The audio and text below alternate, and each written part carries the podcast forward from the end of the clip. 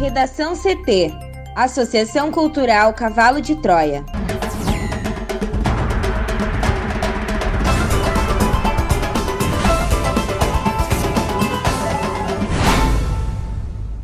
Agora, no Redação CT. Governo do Rio Grande do Sul apresenta mudanças à proposta de reforma tributária.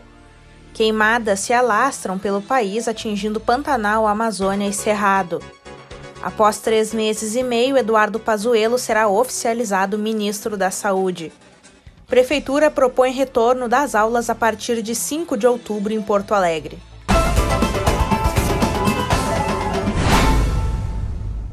Eu sou a jornalista Amanda Hammermiller, este é o Redação CT da Associação Cultural Cavalo de Troia. Tempo seco e ensolarado em Porto Alegre, a temperatura é de 17 graus. Boa tarde. A terça-feira começou com o sol brilhando e tempo firme. Mesmo assim, ainda há possibilidade de pancadas de chuva ao longo do dia. Na capital, a máxima deve ser de 17 graus. A previsão do tempo completa daqui a pouco. Houve um acidente entre dois carros na Avenida Mauá, próximo a João Goulart, em Porto Alegre, no final da manhã. Ninguém ficou ferido. Agentes da IPTC estiveram no local. Foi retomada hoje a operação da faixa reversível da Avenida Oscar Pereira, na zona sul da capital. O funcionamento da faixa do bairro Glória ocorre entre 6 horas e 45 minutos e 8 e 45 da manhã, de segunda a sexta-feira, e estará sinalizado. De acordo com a EPTC, a retomada da reversão da faixa se deve ao aumento de movimento no trânsito na capital. O objetivo da via alternável é evitar congestionamentos para os motoristas nas primeiras horas da manhã, no sentido do bairro em direção ao centro de Porto Alegre. A operação regular havia sido suspensa em 23 de março devido à redução do fluxo de veículos em função da pandemia do coronavírus. Serviço do DEMAI deixa 11 bairros sem água na zona norte de Porto Alegre. A repórter Juliana Preto traz as informações. O Departamento Municipal de Água e Esgotos irá realizar nesta terça-feira um serviço programado na estação de bombeamento de água Manuel Elias I. O trabalho terá duração de cerca de 12 horas e, por conta disso, o abastecimento será interrompido, deixando 10 bairros sem água neste período. Serão afetados os bairros Protásio Alves, Jardim Carvalho, Jardim Itu Sabará, Jardim Leopoldina, Mário Quintana, Morro Santana, Passo das Pedras, Rubem Berta, Vila das Laranjeiras e Vila Safira. A previsão de retorno é para a madrugada de quarta-feira, podendo demorar mais nas partes altas. De acordo com o DEMAI, será realizada a troca de um grupo de motor-bomba por outro de maior vazão. O departamento ainda recomenda aos moradores desses bairros a reserva antecipada de água e economia de consumo durante o período do serviço. A substituição do equipamento será feita com qualquer condição do tempo. Governo do Rio Grande do Sul apresenta mudanças à proposta de reforma tributária. Na tentativa de aprovar na quarta-feira a proposta de reforma tributária, o governador Eduardo Leite retalhou o projeto original que previa apenas duas alíquotas de ICMS e incorporou sugestões recebidas nos encontros com prefeitos, dirigentes de entidades empresariais e parlamentares. Agora, a ideia é propor três alíquotas de ICMS: 12%, 17% e 25%, além de uma provisória de 27% que vigoraria até 2025. O consumidor, que hoje paga 30% de ICMS na energia, no combustível e nas telecomunicações e passaria a pagar 25% em 2021, pagará 27% até 2025, quando a alíquota cairá para 25%. Esse aumento será proposto para compensar a redução do ICMS dos produtos da cesta básica, já que essa era uma das principais reclamações dos deputados. Produtos de alimentação, em geral, ficarão com imposto de 12%. No IPVA, o projeto original previa aumento linear da alíquota de 3% para 3,5% e fim da isenção para carros entre 20 e 40 anos de fabricação. Agora, o governo propõe isentar os carros com mais de 30 anos de idade e adotar uma tabela diferente de acordo com a potência do motor. A alíquota mínima será de 3% e a máxima de 4%. Para ganhar o apoio dos empresários do setor primário, o governo desistiu de cobrar uma contribuição sobre os insumos agrícolas para o fundo que vai financiar a devolução do ICMS para a população de baixa renda e estimular setores estratégicos.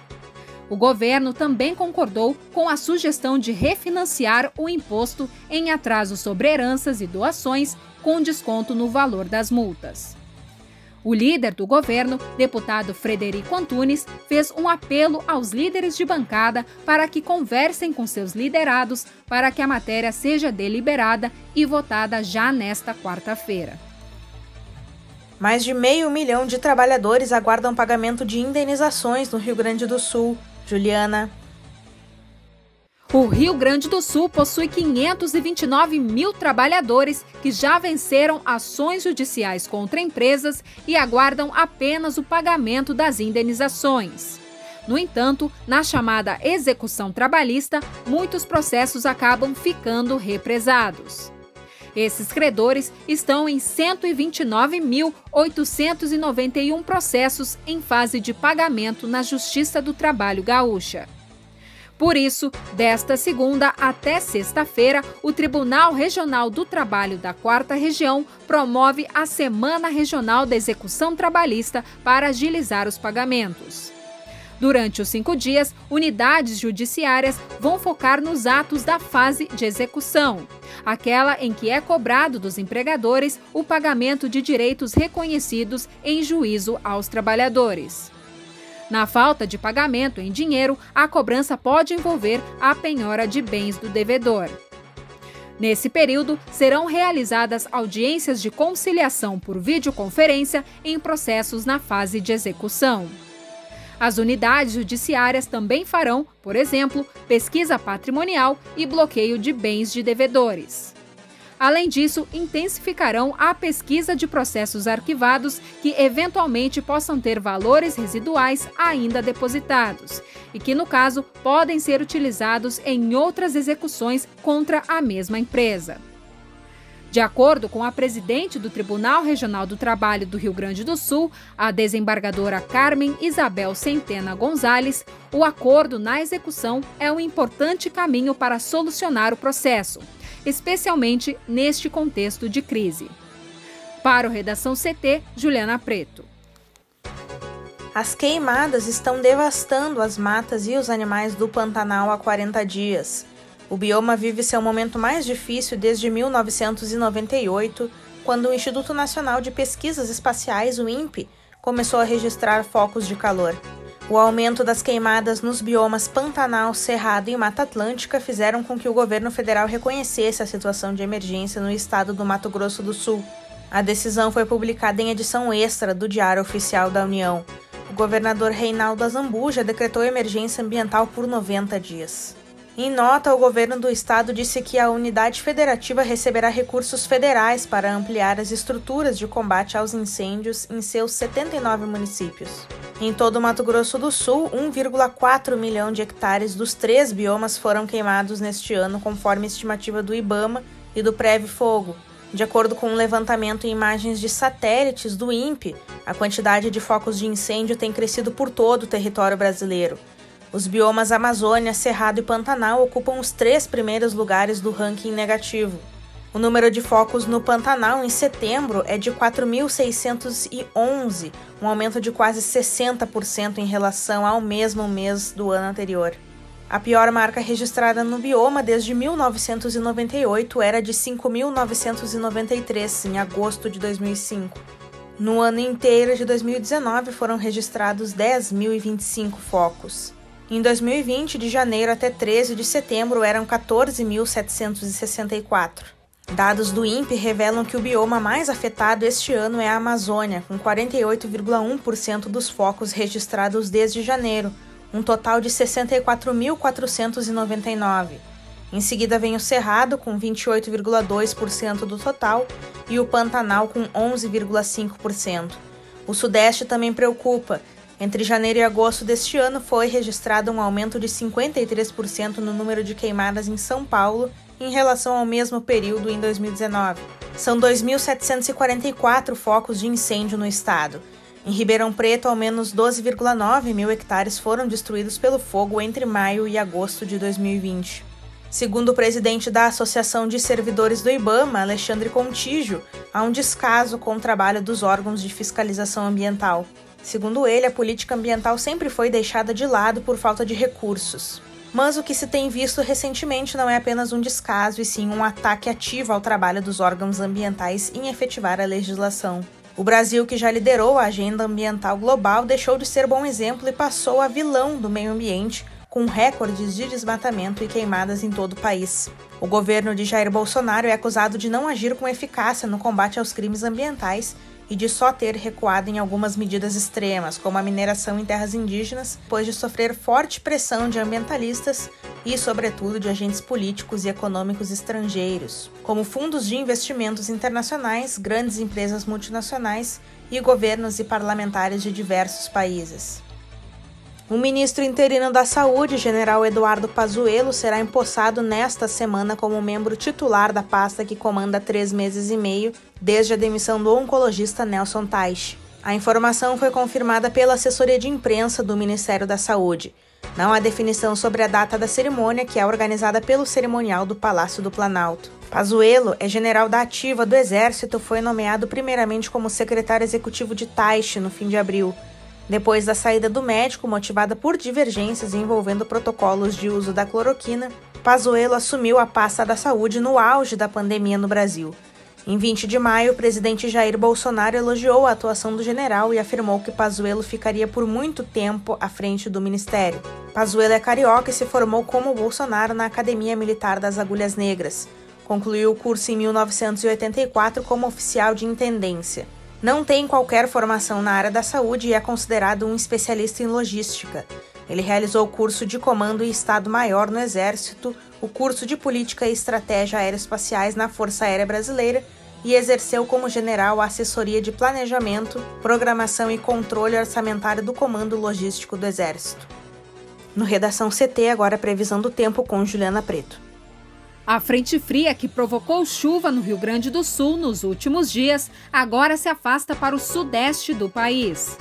Nesta terça-feira, no entanto, a instabilidade ainda prevalece no estado e todas as regiões devem ter um dia com pancadas de chuva alternadas de períodos de sol. O dia também será um pouco mais frio. A madrugada foi de temperatura abaixo dos 10 graus em boa parte das regiões, de acordo com as estações do Instituto Nacional de Meteorologia. A mínima ocorreu em São José dos Ausentes, nos campos de cima da serra, que marcou 1,6 grau. Cambará do Sul, também nos campos de cima da serra, registrou 2,6 graus. A cidade, no entanto, teve a sensação térmica mais baixa da madrugada no RS, de menos 3,9 graus. A sensação de temperatura abaixo do zero também ocorreu na Serra, nas cidades de Bento Gonçalves e Vacaria. Na região metropolitana, a terça-feira começou com tempo firme. Porém, a partir do início da tarde, são esperadas pancadas fortes de chuva na região, acompanhadas de descargas elétricas e rajadas intensas de vento. Na quarta-feira, uma nova frente fria se aproxima do estado e, associada a um sistema de baixa pressão, cria condições para chuva com riscos de temporais na faixa leste, na serra e no norte. As demais áreas terão um dia instável com períodos de sol. Para hoje, terça-feira, a máxima será de 18 graus em Porto Alegre. Obrigada, Juliana. Vamos para o bloco de educação. O prefeito Nelson Marquesan apresentou nesta segunda-feira o calendário para o retorno das atividades em escolas em Porto Alegre. O documento propõe que as aulas sejam retomadas em 5 de outubro para educação infantil, terceiro ano do ensino médio, educação profissional e educação de jovens e adultos. Este movimento envolverá 104.358 alunos e 9.859 professores em 789 escolas. No entanto, já no próximo dia 28, alimentação, atividades de apoio e adaptação da educação infantil podem retornar. Em entrevista coletiva, a prefeitura explicou que os alunos só poderão permanecer um turno por dia na escola. O calendário serve de apoio tanto para as escolas públicas quanto as privadas. Marquesa disse que a prefeitura está aberta a receber sugestões de educadores e instituições de ensino. Na semana passada, o assunto começou a ganhar peso na reunião entre Marquesan e empresários da capital. Até mesmo a apresentação de protocolos foi prometida para sexta-feira passada. No entanto, a elaboração do calendário foi finalizada nesta segunda em reunião do Comitê de Enfrentamento ao Coronavírus. A Prefeitura também propõe uma série de protocolos sanitários, desde a higienização de salas até medidas que devem ser adotadas por professores, funcionários e alunos. O ensino superior ficou de fora da proposta. As entidades que representam as instituições serão chamadas para uma reunião na próxima semana com o objetivo de construir uma alternativa. Redação CT. Apresentação Amanda Hammermiller. Colaboração Juliana Preto. Uma produção da Associação Cultural Cavalo de Troia com o apoio da Fundação Lauro Campos e Marielle Franco. Próxima edição amanhã, a uma hora. Boa tarde.